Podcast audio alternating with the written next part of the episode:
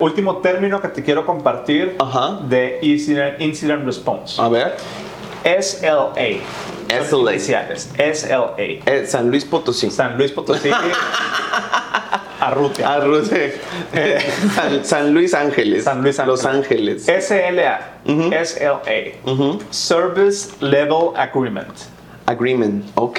Service, Service- Level Agreement. Service Level Agreement. ¿Y ¿Por- qué es eso? ¿Por qué es importante el Service Level Agreement? Porque en muchas organizaciones, cuando- y sobre todo cuando contratas un servicio externo, Ajá. ¿no? por ejemplo, eh, voy a contratar a Amazon, voy a contratar eh, Azure de Microsoft, voy a contratar Google Cloud, lo que sea. Todos estos servicios tienen un SLA. Service Level Agreement. ¿A qué se refiere eso? ¿A qué se compromete ese sistema para tener a lo que le llamamos uptime? ¿No? ¿Cuál es el nivel de servicio que yo te voy a garantizar que tener? Y ese nivel de servicio puede estar determinado en cuánto tiempo al mes en porcentaje mi servicio va a estar disponible, Ah. en cuánto tiempo te voy a regresar una respuesta, ¿A qué me estoy comprometiendo? ¿A qué se está comprometiendo El servicio, claro. Exactamente. Entonces, por ejemplo, un SLA no es, no es eh, más bien es muy común que un SLA esté determinado en cuestión del uptime. ¿A qué me refiero? Mi servicio va a tener 99.9% de uptime. ¿Qué quiere decir? Que en los últimos 30 o 90 días no me voy a haber caído más de dos minutos. Ya. Ya. Ya. El comprendo. servicio va a estar el no, no, no va a estar caído mi servicio más de dos minutos en un time span de 90 días. Ya. ¿no?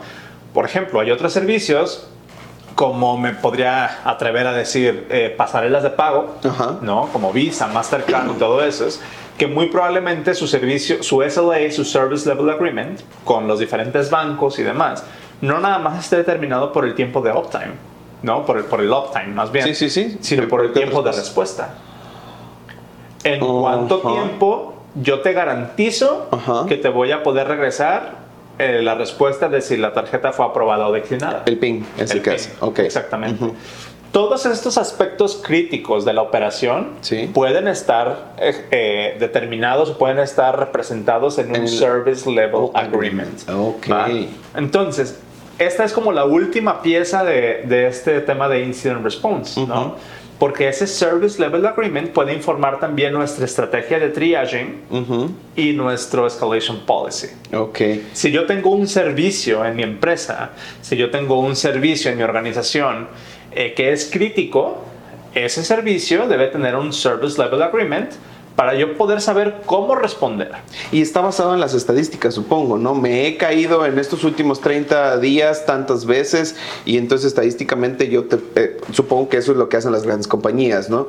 No, no dispararse en el pie, decir, no puedo estar tanto por ciento este, eh, disponible si el último mes tuve más de cuatro minutos de que de eso. porque supongo que este agreement es precisamente un contrato es, es un tema contractual en donde eh, los que estamos desarrollando sabemos a qué tirarle Sí. verdad Y justamente, o sea, ju- justamente, en algún momento hablamos de API, por ejemplo, que el API, ¿te acuerdas que era Application Programming Interface? Yes. Que es básicamente cómo se conectan sistemas entre sistemas. Un SLA es cómo se conectan organizaciones entre organizaciones. ok No a nivel sistemas, sino a nivel puedo confiar en ti en que me vas a dar el servicio para el que te estoy contratando, ¿no? Sí, sí, sí. Entonces, no es raro que haya demandas Por multimillonarias Sí, sí, sí. porque en herramientas nuestro- para eso. En nuestro SLA tú me dijiste que ibas a tener un 99.9% de uptime y en, el, en los últimos 30 días estuviste un 99.97%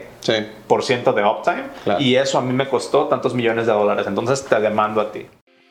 Hola, ¿qué tal? Soy Darwin y en menos de un minuto regresamos con este episodio. Pero antes quiero hacerte una recomendación. Si estás escuchando este podcast, claramente estás buscando mejorar tu inglés a nivel profesional, ya sea para conseguir un mejor puesto dentro de una organización o tal vez tener clientes en el extranjero, o probablemente aplicar para esa vacante que te pide un alto nivel de inglés, o sencillamente porque quieres entender más de cómo hablan los devs alrededor tuyo. Cualquiera que sea el caso, déjame invitarte a que te unas a nuestra comunidad de Inglés para Devs en donde ciertos de personas como tú ya están haciendo networking y al mismo tiempo están mejorando su inglés todos los días con nuestras rutinas y ejercicios diarios de práctica, así como nuestros círculos de conversación semanales para practicar tu inglés tanto escrito como oral y gozar de feedback mío y de mis teachers en tiempo real. Formar parte de nuestra comunidad es bastante sencillo, solo manda un mensaje directo en Twitter o Instagram en la cuenta arroba darwenglish. Esto es arroba d a r w i n g l i s h y dime literal, quiero ser parte de la comunidad y voilà, listo. Recuerda que todo esto es 100% gratis y lo único que te pido es que nos ayudes a compartir los consejos para mejorar tu inglés en alguna de nuestras redes sociales, ya sea Twitter, Instagram, TikTok o tal vez, y por qué no, LinkedIn. Sin más, te dejo escuchar el resto del episodio. De antemano te doy la bienvenida a nuestra comunidad. Ese Service Level Agreement es, digamos que, el epítome de este, bueno, así lo veo yo, a lo mejor eh, no, no, no, compartirán algunos esta opinión, pero ese Service Level Agreement creo que es la base de cómo, o, o, lo que va a determinar cómo hacemos Incident Response. Sí. Dentro de nuestras compañías. Estar preparados, saber a qué le tiramos para nosotros estar preparados, quién está on call y cómo vamos a, a, reaccionar a esto. Y ahora, muchas compañías, sobre todo en sistemas transaccionales, como por ejemplo otra vez Amazon, Google Cloud, Azure, de Microsoft, uh -huh. hay alguna sección en sus páginas donde tú te puedes meter y es la información pública. Ya. Yeah. Tú puedes meterte a, me voy a inventar una URL, pero puedes meterte a azure.com y debe de tener un diagonal uptime donde veas gráficas del sistema y cuántas veces se han caído en los últimos 90 días. Yeah. Este, esta información es como una hoja de doble filo. ¿Por? ¿no?